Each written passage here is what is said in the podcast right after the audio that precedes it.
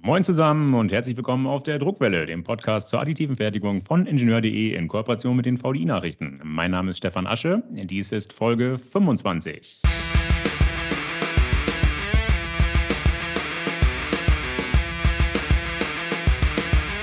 Heute wird es rasant.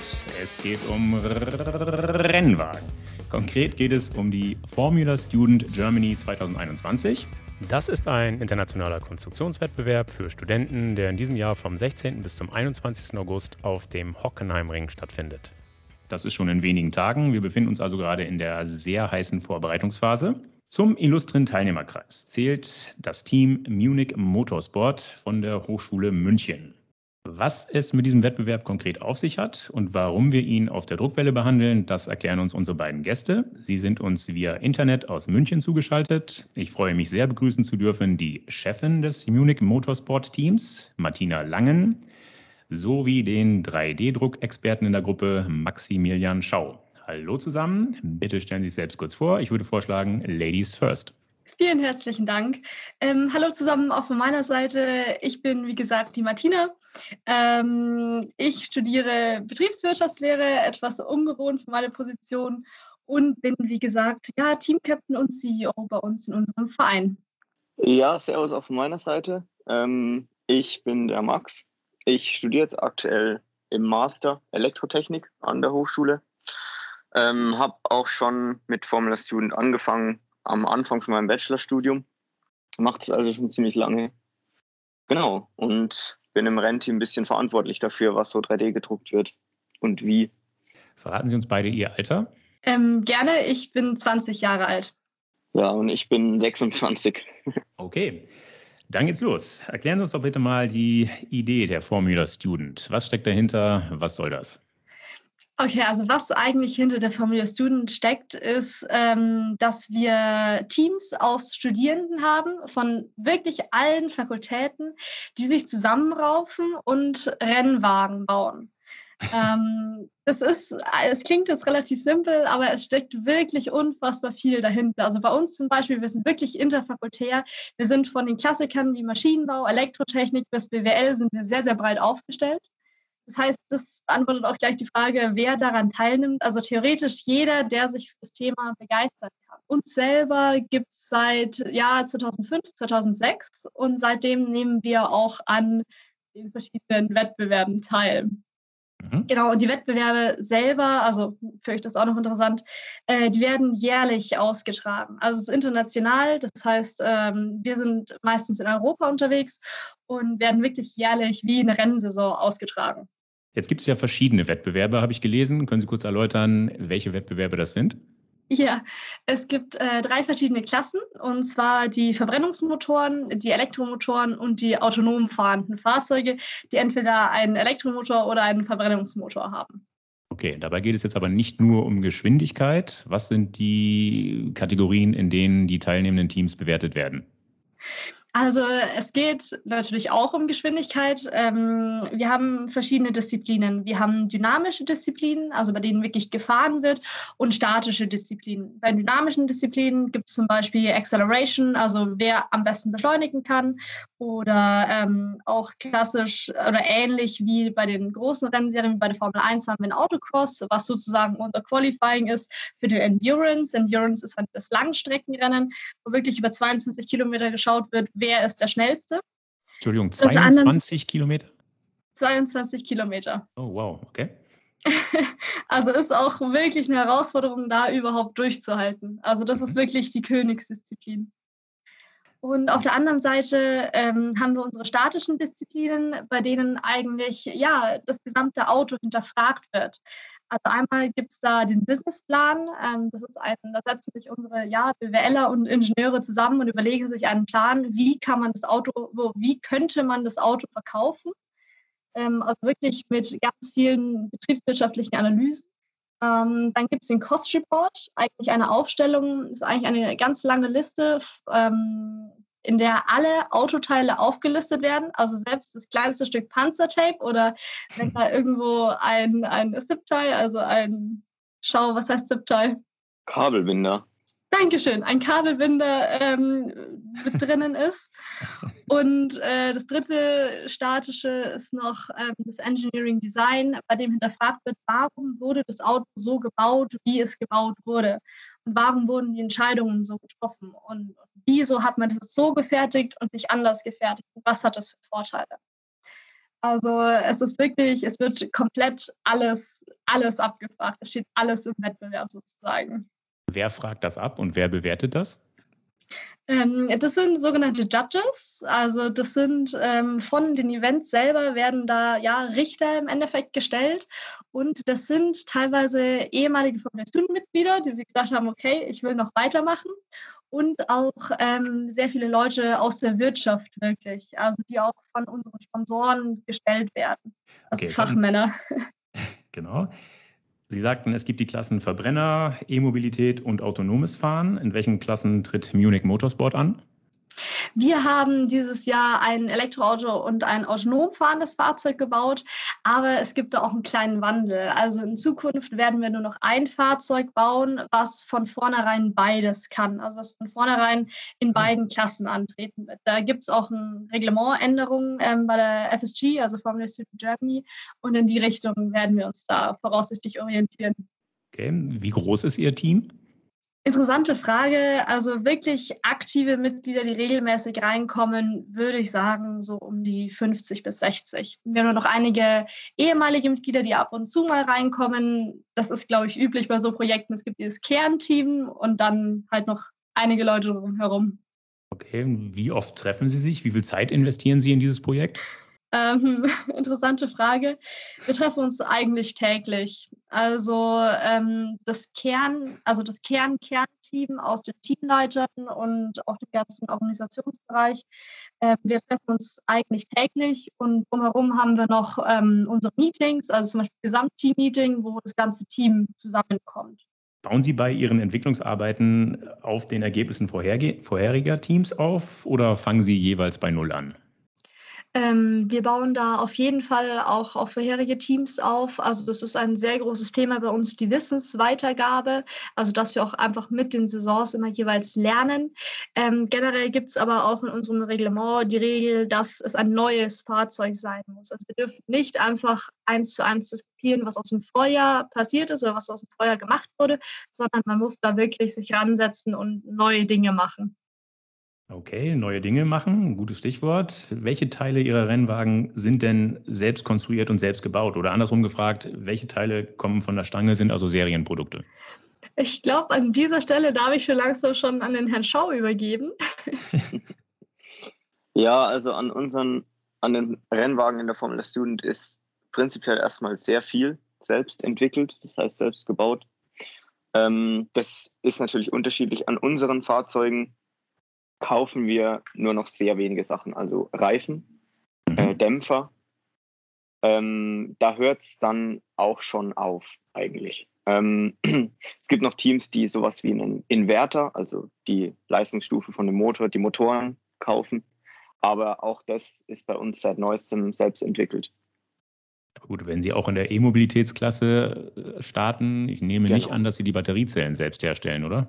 Gut, die Batteriezellen werden gekauft, ja. Ähm, das sind aber in unserem Fall so 18650 ähm, Samsung-Zellen. Also mhm. das kennt man vielleicht aus diesem, äh, ich weiß nicht, wie das heißt, E-Zigarettenbereich. Ähm, die, der Akku an sich wird aber von uns komplett selbst aufgebaut. Also wir verschweißen die Zellen dann und äh, die, die werden zu sogenannten Stacks zusammengebaut und dann ergibt der HV-Speicher sich aus mehreren Stacks und einem Container und so weiter. Okay. Das heißt, sämtliche Carbonteile am Auto legen Sie selbst, laminieren Sie selbst. Ist das richtig? richtig? Ja, auf, okay. richtig. Dreh- und Frästeile machen Sie auch selbst? Mm, genau. Also, was heißt selbst machen? Ähm, wir als Formula Student Team sind natürlich angewiesen auf unsere Sponsoren und Unterstützer.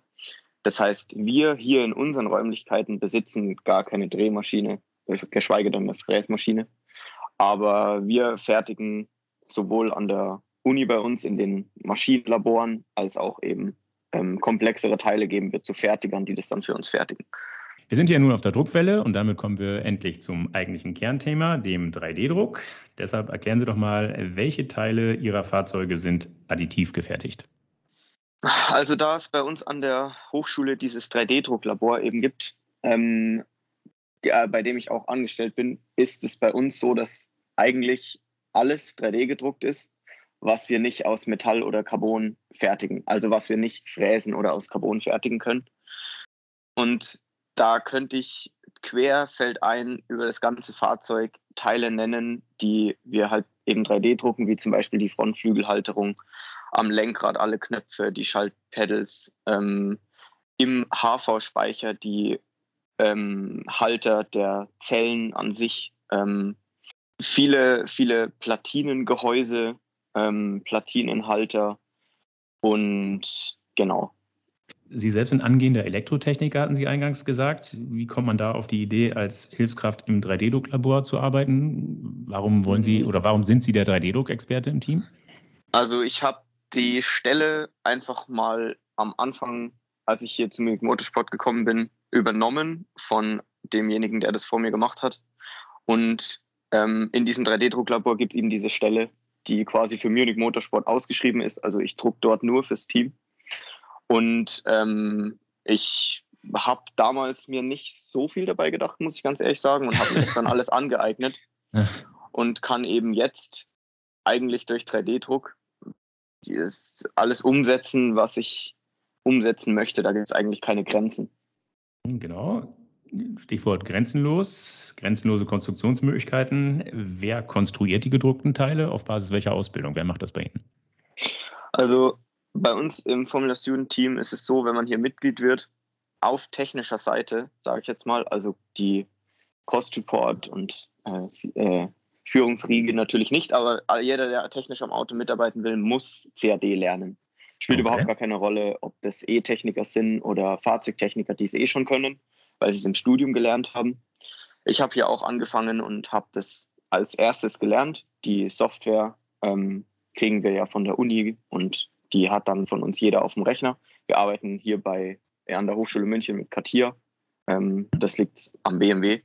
Und ja, dann geht's los. Und es gibt natürlich Leute, die können das besser, es gibt Leute, die können das nicht so gut. Aber ich bin dann auch dafür verantwortlich zu sagen, hey, äh, diese Konstruktion ist jetzt für diesen Druck absolut nicht geeignet und das musst du nochmal besser machen. Wie lange machen Sie das schon? Ähm, uh, gute Frage. Ich habe angefangen in dem 3D-Drucklabor zu arbeiten 2017. Okay. Welche AM-Technologien nutzen Sie denn? Sind das nur Kunststofftechnologien? Und wenn ja, welche? Ja, genau. Also an der Hochschule können wir leider nur Kunststoff drucken.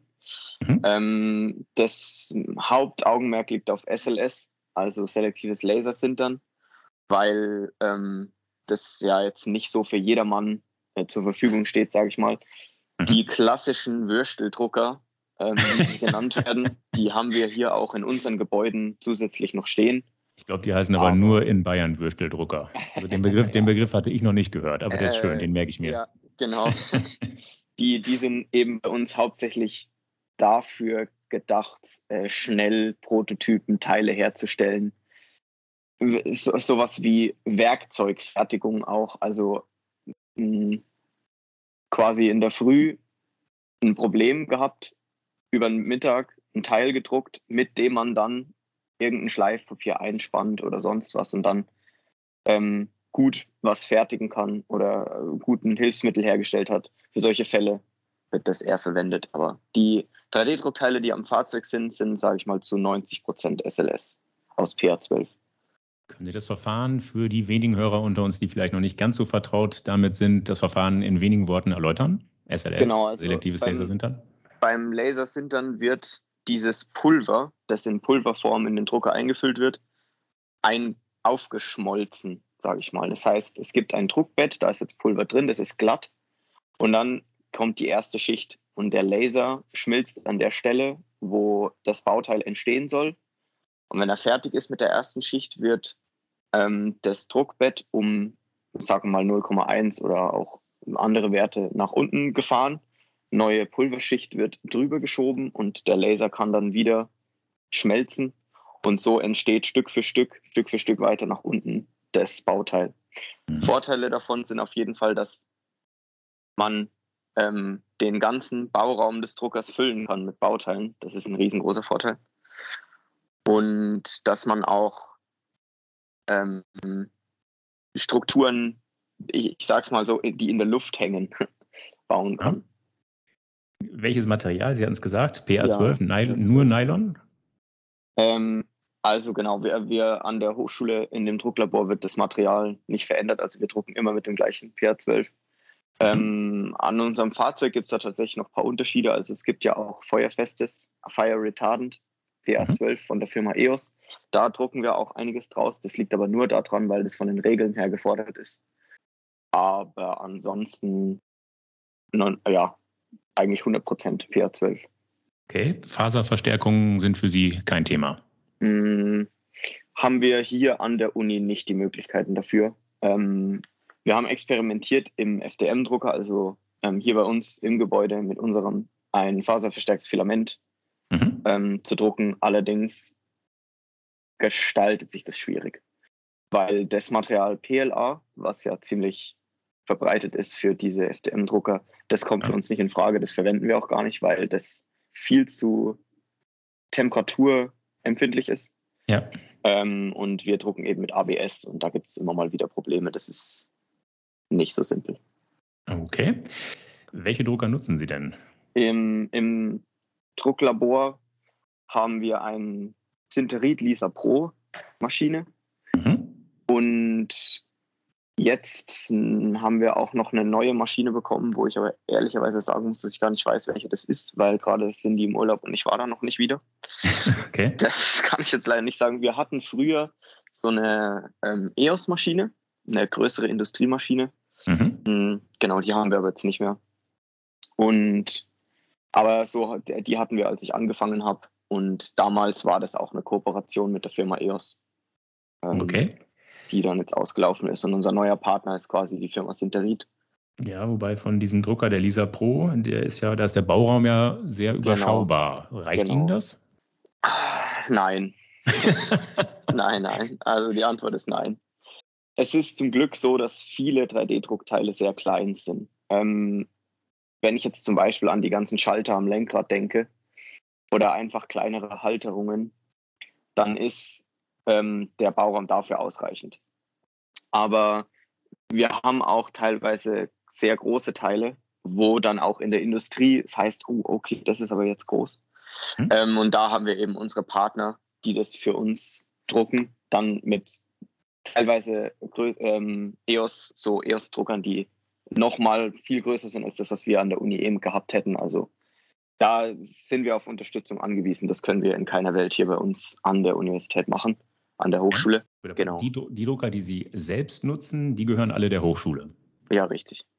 Und die Verbrauchsmaterialien, das Pulver vor allen Dingen, wo kommt das her? Wer zahlt das?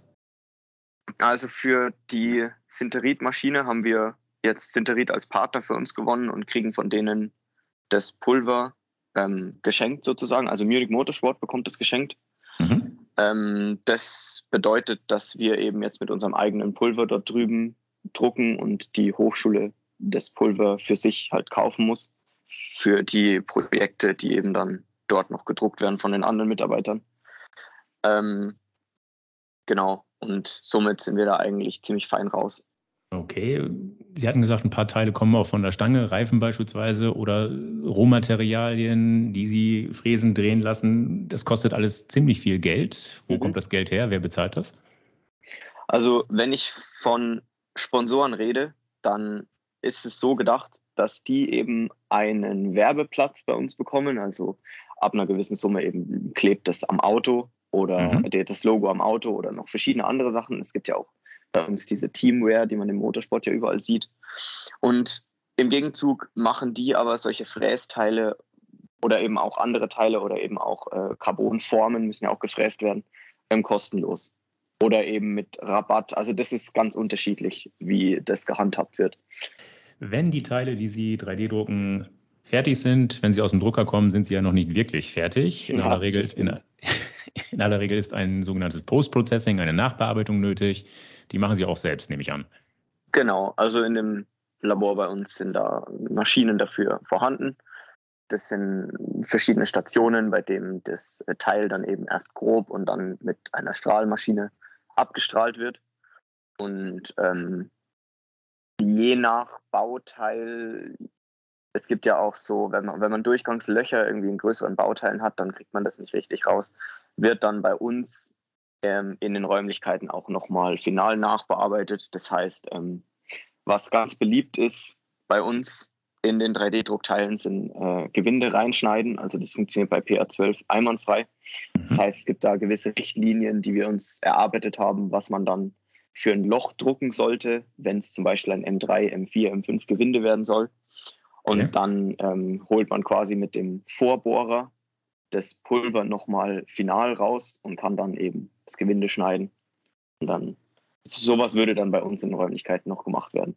Okay, klingt, klingt, komplex. Hand aufs Herz. Wie viele Konstruktions- und Druckversuche benötigen Sie pro Bauteil, bis es endgültig einbaufertig ist? Ähm, das kommt ganz drauf an. Ähm, erfahrenere Konstrukteure, wie jetzt ich oder auch verschiedene andere, die kriegen das manchmal hin, dass es auf den ersten Versuch klappt. Das ist dann aber irgendwie auch mehr Glück als Verstand. Im Normalfall rechne ich mit mindestens zwei Versuchen für eher komplexere Teile. Und ich hatte auch schon Teile, wo ich vier Versuche gebraucht habe.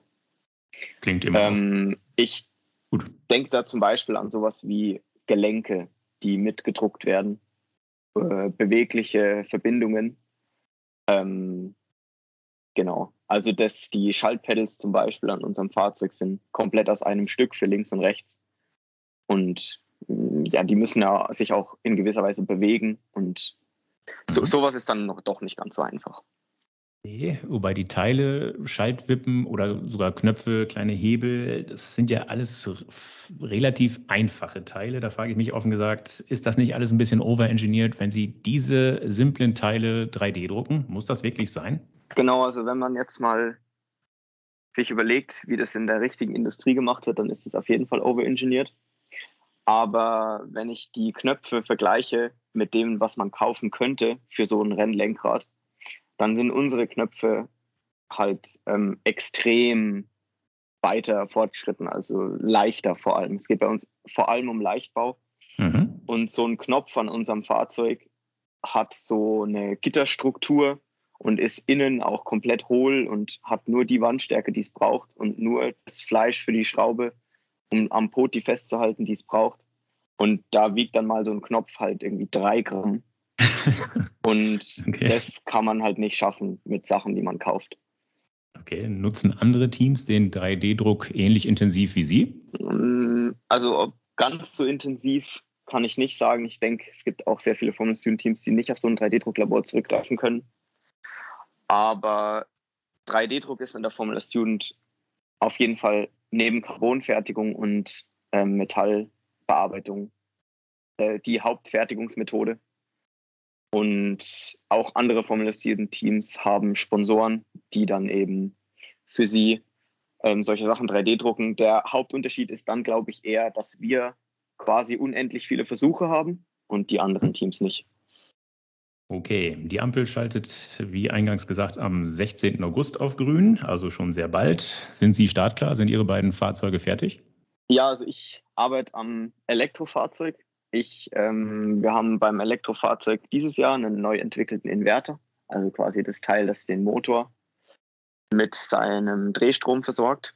Und mhm. das Teil macht ähm, auch ein paar Probleme. Daran arbeiten wir gerade noch. An sich ist das Fahrzeug fertig und es fährt auch. Ähm, wenn wir die Probleme lösen können, dann können wir noch um einiges schneller fahren. Ähm, das wird sich dann jetzt rausstellen die nächsten Tage. Und, Und ja? genau, ähm, Martina, vielleicht magst du dazu was sagen?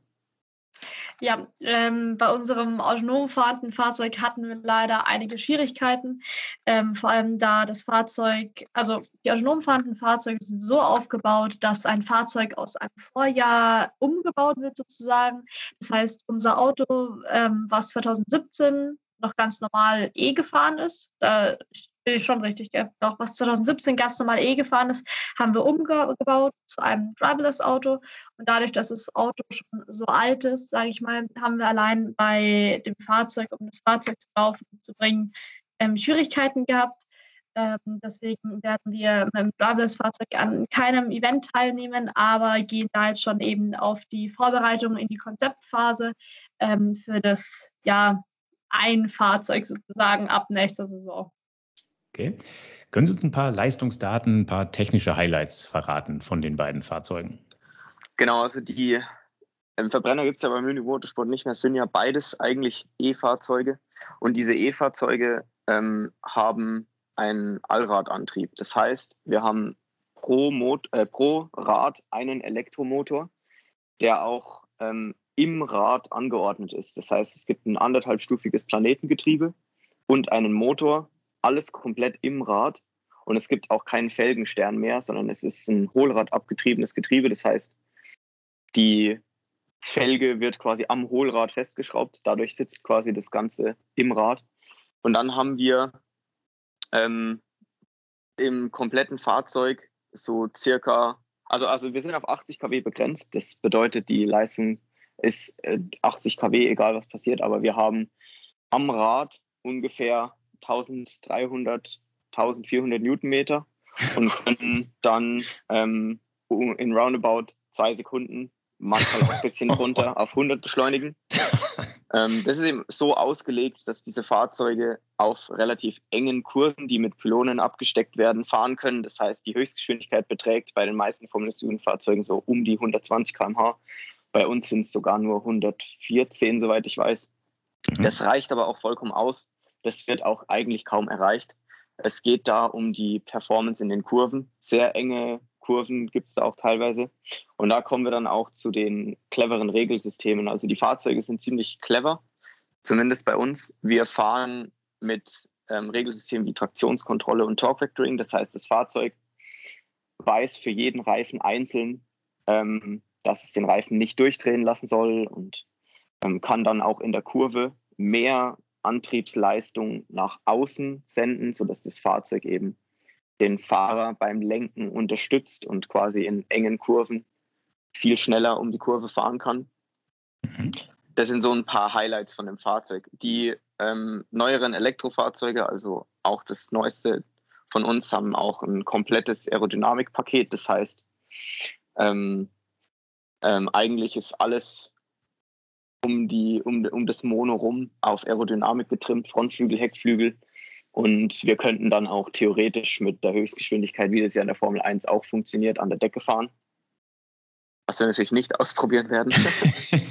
Was heißt das, an der Decke fahren? Ähm, also wenn das Fahrzeug ab einer gewissen Geschwindigkeit, also, also die, die, die, die Downforce von so einem Fahrzeug ist ja geschwindigkeitsabhängig, weil die steigt ähm, mit höherer Geschwindigkeit. Und wenn das Fahrzeug irgendwann so viel Downforce produziert, dass es sein eigenes Gewicht tragen kann, okay. dann kann ich an, theoretisch an der Decke fahren. ähm, weil das Fahrzeug, die Fahrzeuge wiegen in der Formula Student most, also fast immer eigentlich unter 200. Unser Fahrzeug wiegt jetzt 178 Kilo dieses Jahr. Mhm. Und ähm, ja, genau, wenn das erreicht ist, dann theoretisch geht es. Ja, das Spannend. sind so die Highlights. Ähm, Können Sie zur Sensorik des autonom fahrenden Fahrzeugs ein bisschen was erklären? Da bin ich nicht so tief drin. Wir sind aber ein, das, wenn nicht gar das einzige Team, da bin ich nicht sicher, die das autonom fahren ohne LiDAR. Ähm, das ist ein ganz cooles Konzept. So ein LiDAR ist ziemlich teuer und mhm. ist auch für die Anwendung in der Formula Student nicht unbedingt zu 100% geeignet. Und unser Fahrzeug hat eben verschiedene Kameras. Ähm, also auf jeden Fall mal so eine Stereokamera eben oben, die mhm. einfach die gesamte Strecke scannt. Und anhand dessen wird dann eben die Trajektorie geplant und das Fahrzeug kann dann fahren. Da es sich um ein Elektroauto handelt, schon von vornherein, müssen die Driverless-Jungs eigentlich nicht so viel an der restlichen Sensorik ändern. Die müssen der Fahrzeugsoftware nur sagen, wie viel es lenken soll und wie viel Gas. Das Rest, der Rest kann das Fahrzeug ja schon von vornherein selbst. Wie ist die Strecke für die autonom fahrenden Fahrzeuge gekennzeichnet? Also das unterscheidet sich eigentlich nur durch die Hütchenfarbe. Also die normalen Kurse werden einfach ganz normal abgesteckt mit so mhm. orangenen Hütchen. Und die Driverless-Kurse sind ein bisschen kürzer, ein bisschen übersichtlicher und da gibt es dann eben für rechts und links eine andere Conefarbe und okay. Äh, ein paar zusätzliche Regeln noch, wie zum Beispiel eine, Start, eine Startlinie und sowas, aber. Okay. Welchen Platz streben Sie an? Schaffen Sie es am Ende bis aufs Podest? Was schätzen Sie? Ah, also das Elektrofahrzeug von diesem Jahr hat ja, wie ich bereits erwähnt habe, noch ein paar Probleme mit dem Inverter. Wenn wir nicht mhm. ganz so schnell fahren können, wie wir möchten, dann wird es leider dieses Jahr nichts mit Podestplätzen, obwohl wir natürlich eigentlich immer das Auto so konstruieren und entwickeln, dass wir gewinnen können. Mhm. Bis auf den Inverter ist das Fahrzeug auch wirklich gut. Also ich als Fahrer habe da auch schon einiges an Feedback an unsere Ingenieure weitergegeben. Und, Sie sind der Fahrer? Äh, ja, richtig, ich bin auch als ah, Fahrer. Okay. Ja. Aber der limitierende Faktor ist dieses Jahr auf jeden Fall die Leistungselektronik und wenn das uns weiterhin limitieren sollte, dann greifen wir nächstes Jahr wieder zum Podium und wollen das Ganze gewinnen. Okay, ich wundere mich, dass ein junger Mann der Fahrer ist. Ich war selbst auch ein paar Mal schon dabei bei dem Wettbewerb. Ähm, da habe ich gesehen, dass viele Frauen fahren, nicht zuletzt aus Gewichtsgründen. Warum ja, machen Sie das richtig. nicht? Genau, da geht es ja nur um die Disziplin Acceleration. Also im Acceleration fährt man ja 75 Meter geradeaus und rein aus physikalischer Sicht muss der Fahrer so leicht sein wie möglich. Ja. Und das, das machen wir auch. Also ähm, das ist völlig klar. Aber ähm, die Acceleration-Fahrerin in diesem Fall trifft ja keine Aussage darüber, wie gut das Fahrzeug jetzt fährt, ob das Fahrzeug mhm. kaputt ist oder nicht oder ob da alles passt. Ihr Job ist nur, es gibt einen Knopf auf dem Lenkrad, halt den Knopf fest, wenn die Flagge hochgeht, lasst den Knopf los, fahr 75 Meter geradeaus. ähm, ich bin dann der Fahrer für die Disziplinen Autocross und Endurance. Ähm, das heißt, für die Rundstreckendisziplinen. Und da geht es schon darum, wer das Fahrzeug am besten fahren kann. Also da machen wir dann auch sowas wie ein Auswahlfahren im Kart und so weiter. Okay. Sie beide investieren ja jetzt ziemlich viel Zeit in das Motorsport-Team. Äh, planen Sie nach der Studienzeit entsprechende Karrieren in der Automobilindustrie beispielsweise oder sogar in der additiven Fertigung? Ähm, also in der Automobilindustrie auf jeden Fall. Ich werde, glaube ich, nach meiner Laufbahn hier auf jeden Fall im Rennsport weiterarbeiten. Mhm. Als äh, Renningenieur, Systems Engineer, was es da eben so gibt. Das wäre so mein Plan. Ähm, ja, auch bei mir ist auf jeden Fall Interesse am Rennsport da. Also wäre auch ein Feld, was ich mir auch längerfristig gut vorstellen könnte. Ähm, aber noch relativ offen alles. Okay, wie auch immer, auf diesem beruflichen weiteren Weg wünsche ich Ihnen beide auf jeden Fall sehr viel Glück und natürlich auch auf der Rennstrecke. Ich danke herzlich für das Gespräch. So, liebe Hörer, das war sie schon, die Folge 25. Ich hoffe, dass sie Ihnen gefallen hat. Dann empfehlen Sie uns gerne weiter. Sie finden die Druckwelle überall dort, wo es gute Podcasts gibt. Also etwa auf Podigy, Spotify, iTunes, Google Podcast, Amazon Music Podcast und natürlich, last but not least, auf ingenieur.de. Wenn Sie Kritik äußern oder Anregungen geben wollen, dann freue ich mich auf Ihre Zuschriften. Sie erreichen mich unter der E-Mail-Adresse druckwelle.ingenieur.de. Sollten Sie auch an Technikthemen abseits des 3D-Drucks interessiert sein, empfehle ich Ihnen die VDI-Nachrichten. Wenn Sie mal kostenlos reinlesen wollen, schauen Sie doch mal unter www.vdi-nachrichten.com/lesen. Dort warten acht kostenlose E-Paper-Ausgaben auf Sie. Das war's für heute. Bleibt mir noch zu sagen, auf Wiederhören und Tschüss.